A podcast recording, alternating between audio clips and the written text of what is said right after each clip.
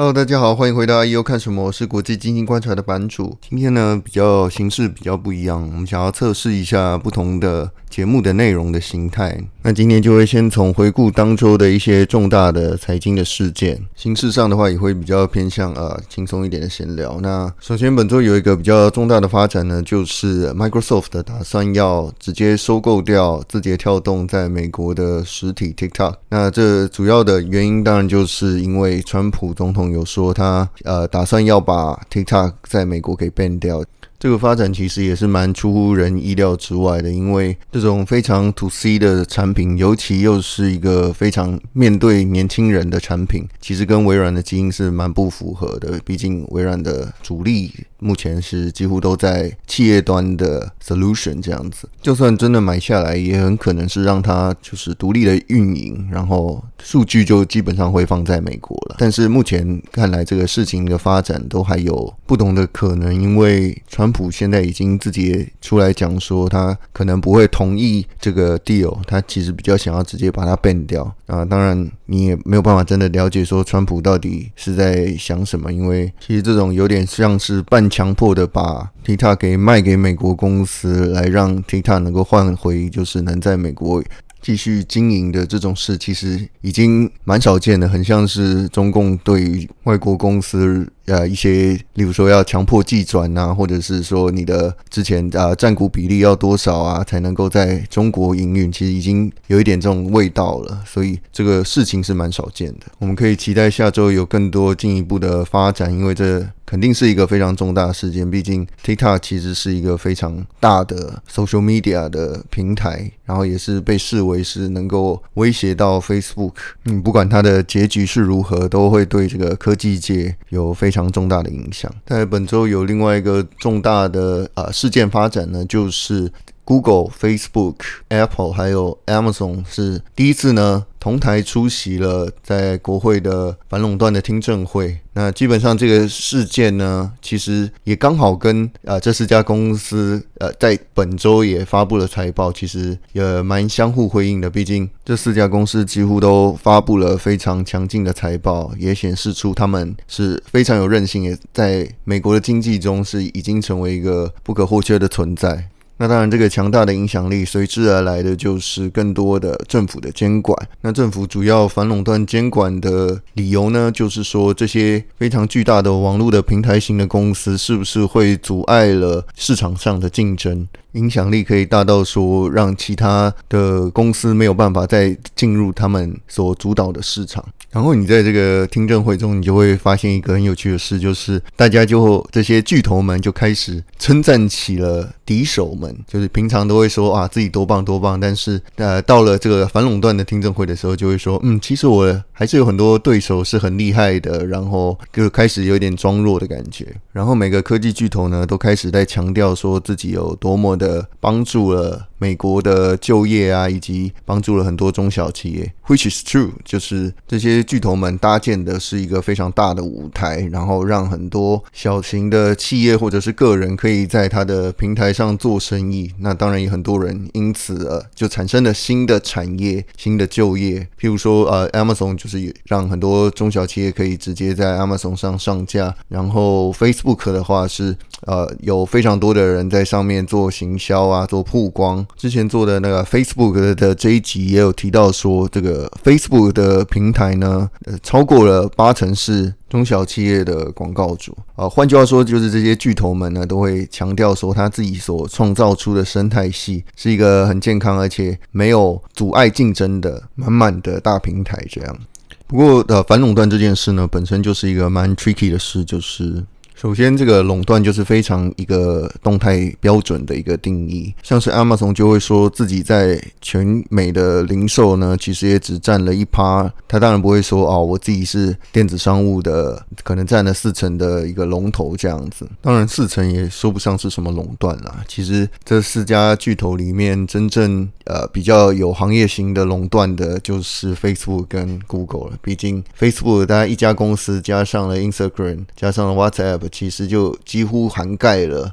呃可能八成的 social media 的使用的流量。Google 就更不用说了，如果你在搜索市场的话，基本上它就是一个毋庸置疑的龙头。那当然，Google 这时候就会装弱说啊，其实大家也会在很多不同的平台啊，例如说在搜商品搜寻的时候，就会跑去 Amazon 搜寻啊。所以说你要定义一个市场的边界是很困难的，尤其又在这个科技的时代，就是你在在不同的领域，大家都很有可能会切来切去的，就是你不太可能说啊，真的占据了某个领域，然后随意的抬高价格跟把市场的竞争者给排除掉。毕竟网络上其实还是有不同的选择，有可能不是同样的形式，但是大家可能会找到不同的出路。所以要定义某些市场的边界，其实是非常困难的。那当你没有办法真的定义某种边界的时候，其实这个垄断就没有一定的标准了，都是随着不同的人的诠释，可以有呃不同的结果。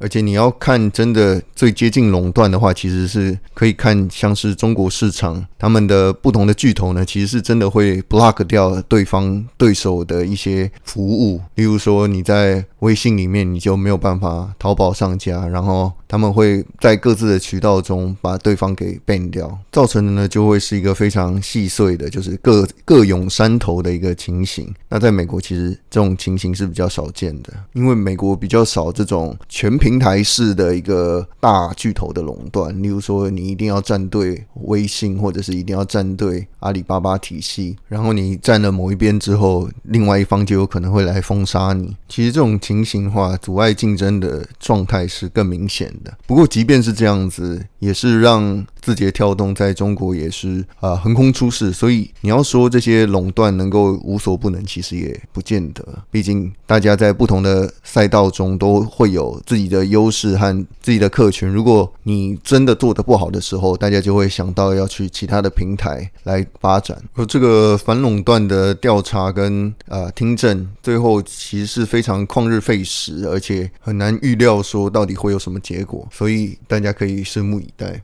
再来的话，就是这四家公司呢，刚好也是在本周发布了财报，所以我可以来稍微回顾一下，说他们的表现到底是如何。呃，首先是 Amazon 的话，它其实是很明显的疫情的受惠股，毕竟大家都待在家里了之后，只能够在电商网购嘛。那市场上的预期其实已经蛮高的，但是它交出的成绩单更恐怖。那它 Q2 的总利润的话是十二亿美元，是去年同期的两倍。那它它的收入的话也是攀升的很快，它已经非常的庞大了，然后但是它的同比增长也是超过了四十 percent。而它之所以可以赚更多钱的原因之一呢，就是毛利率比较高的这个广告的业务呢是增加的。那大家想一想嘛，就是说，如果现在大家都知道，呃，你要买东西会去 Amazon 买的时候，广告的广告商当然会直接就是把广告下在最离消费者他要购买决策的最近的一个电商的平台上。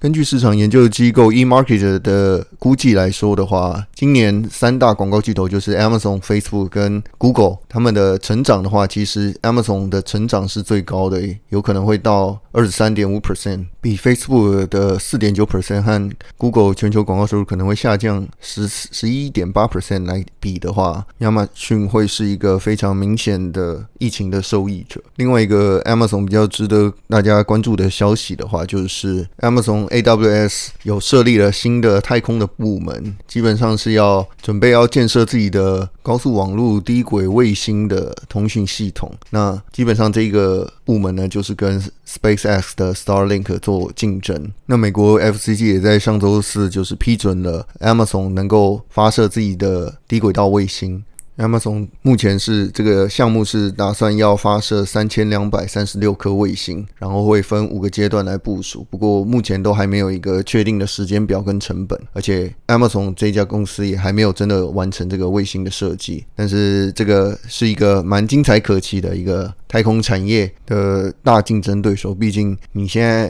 Elon Musk 遇到的是一个世界的首富。再讲到另外一个巨头 Apple，它也发布了财报。那虽然表现是没有像 Amazon 那么的耀眼，但是它其实也非常的让人印象深刻。因为在疫情的关系，其实越来越多人需要在家工作嘛。那 Apple 的 Mac 跟 iPad 这个部门就有很明显的增长。毕竟这个 Mac 的部门其实是已经在在有点停滞跟衰退的，但是因为有很多人需要在家工作，所以会更换它的设备，也让这些原本是比较下滑的业务呢，重新的得到增长。像是 Mac 它是增长了二十一 percent，然后 iPad 的业务是增长了三十一 percent。另一个明显受惠的业务呢，就是 Apple 的 Service 部门。毕竟大家待在时家里的时间长了，那你能做的事情也不多嘛，那你当然就是不不管是在家看剧啊，或者是玩游戏啊，那你只要是在 App Store 下载的，或者是在 App 内的消费的话，基本上都会可以抽得到三十 percent 的苹果税。当然，苹果也有提供一些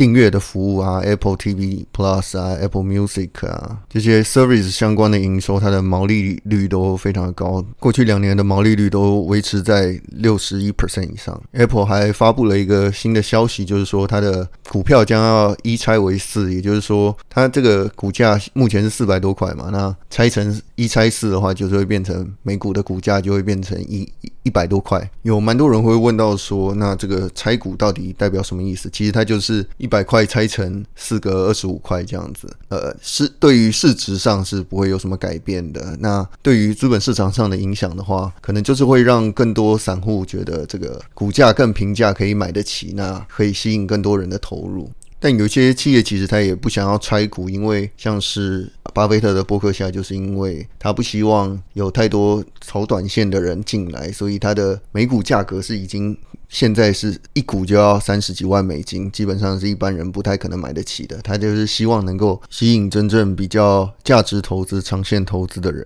但其实现在这个拆股这件事会越来越少见，你看像。Amazon 啊，Google 啊，其实它的现在股价都还是非常的高嘛。那也是因为其实有很多券商现在基本上是可以让你部分买入股票，所以他们其实也不见得真的需要看说到底这个一股是多少钱。另一个比较少人提及的影响，其实是呃，你要知道 Apple 是道琼指数目前的成分股嘛。那那道琼指数其实是一个价格加权的指数，也就是说你的股价越高呢，对于整个指数的影响是越大的。那目前 Apple 它大概在指数的占比大概是十 percent 的权重，但是它把股票拆掉之后呢，这个它的股价会降低嘛？也就是说，在价格加权的这个指数编撰规则之下呢，它其实它的权重会变成只有现在的四分之一，也就是说，它在所有道琼的成分股的排名会滑落到十八位。也就是说，以后如果 Apple 再继续狂涨的话，它对于道琼指数的影响是会降低的。换句话说，道琼就会少了一个支撑指数上涨的一个最大的权重股。那对于 S M P 五百和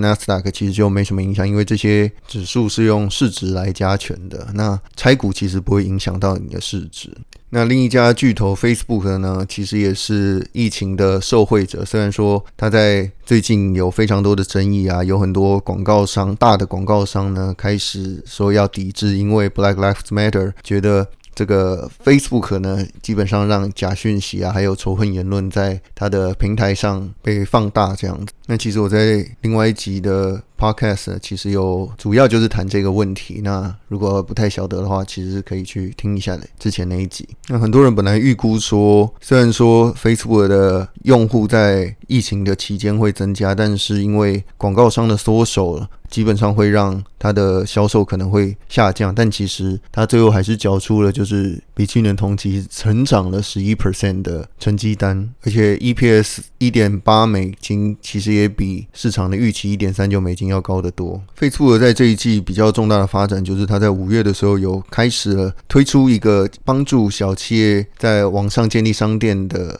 Shops 的功能。那他也跟 Shopify 合作，所以基本上他已经正在跨入这个电商的领域。那它毕竟有非常庞大的用户嘛，Facebook、Instagram 加 WhatsApp，所以它持续的跨入这个电商的领域，对它未来的营收是会有蛮大的帮助。同时呢，它也计划要推出新的，就是对抗 TikTok 的服务，叫做 Reels。那这是它要进军 TikTok，就是短影片领域的最新的产品。虽然说之前做没有做起来，但是呃，Facebook 其实也是蛮会抄别人的嘛，所以嗯，可以大家可以拭目以待，它会推出。出什么样的产品，然后能够造成什么样的影响？最后就是呃，Google 的母公司 Alphabet 的财报，其实它这一次很明显是不如之前提到的这几个科技巨头，因为除了 YouTube 以外，它的其他那些主要的搜索广告的收入都是全线的在下滑的。那广告下滑的原因，主要当然就还是因为疫情的影响的关系，所以以前比较大宗的广告，像是旅游相关的产业啊、汽车啊、娱乐啊、零售啊这些。广告的投放其实都因为疫情的关系而显著的减少。根据 eMarketer 的数据来看的话，二零一九年旅游的相关的搜寻广告的收入其实占了 Google 搜寻广告的十一 percent，也就是说对这个业务是非常有巨大的打击的。那 Google 有另外一个大家比较期待增长的业务呢，就是 Google Cloud。虽然说 Google Cloud 还是有五十 percent 以上的成长，但是因为它的规模跟 Amazon 还有 Microsoft 其实还是比还是相差非常多。本周呢，还有一些其他的市场的消息，就是 NVIDIA 跟 ARM 呢，已经正在洽谈这个收购了。因为软银想要卖掉 ARM 来变现。那目前的市场消息呢，是说 NVIDIA 打算出三百二十亿美金来收购。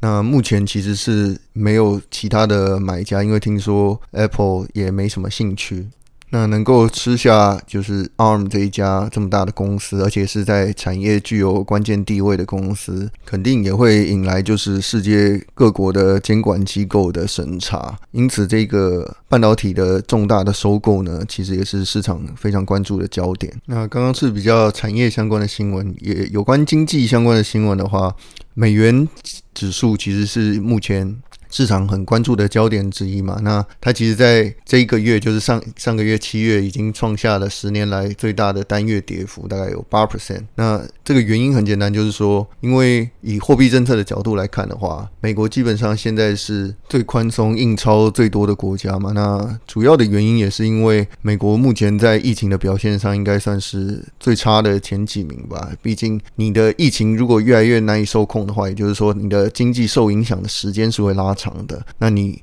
这个政府的不管是货币政策或财政政策，都需要有加大力度的刺激。那市场当然也会看到说这样的趋势，所以大家就会觉得说，哦，你印越多的美元，然后有越多的刺激财政刺激的话，市场上就是会有更多的美元的热钱。那相对来讲的话呢，其实美元跌的话，这个热钱就会流进像是新兴市场啊、黄金啊，而且连比特币啊、以太币现在都开始的大涨。那目前美国国会基本上还在吵吵闹闹，说到底什么时候要发布了新轮的刺激？那我相信离选举越近，其实这个不太可能会有不通过的情形啊。那目前基本上。两党都还在协商当中，看谁能够撒币撒最多。这样，下周其实也还是会有一些重要的公司和市场的热点呢，会发布的财报，像是 Sony 啊，还有 Disney。跟 Beyond Meat 都会在呃星期二发布财报，然后在周四的时候则会有 Uber 会发布它的财报，然后周五又可以看到大家最有兴趣的非农就业人口的报告，以及它七月的失业率，可以观察美国目前复苏的状况到底是不是真的停滞下来。这样，好的，那今天呃，IU 看什么的新一集的不同形式的节目就到这边结束前呢，我想要先跟大家讲一下，我要感谢一个人，就是。古埃大大，呃，因为谢孟恭主委呢，就是他之前如果大家有听他的节目，然后会知道说他有换了新的设备嘛，然后我就私讯问他说，呃，可不可以卖给我你原本的设备？因为我其实原本录的麦克风是蛮土炮的，然后他这个人非常的阿萨里，就说，呃，没关系啊，我直接送给你好了。然后 我听到的时候是有点傻眼了，毕竟这也不是很便宜的东西，但是。古埃大大就是人很好，他当天就马上问了地址，直接就是快递送给了我，所以在这边要特别感谢古埃大大，然后希望呃还没有听古埃的群众的话，其实可以去订阅一下。虽然说，我觉得应该我们的受众是蛮重叠的，所以呃，比较是我蹭他的流量，不是他蹭我的流量。不知道大家对于这个麦克风的音效是不是有比较好？因为我本人是比较木耳，所以听不太出来了。但是还是很感谢古埃大大的友情支援。那本集的节目就到这边告一个段落，欢迎大家可以分享一下呃不同节目形式的感想，那可以让我有更多改进的空间。那先这样，下次见，拜拜。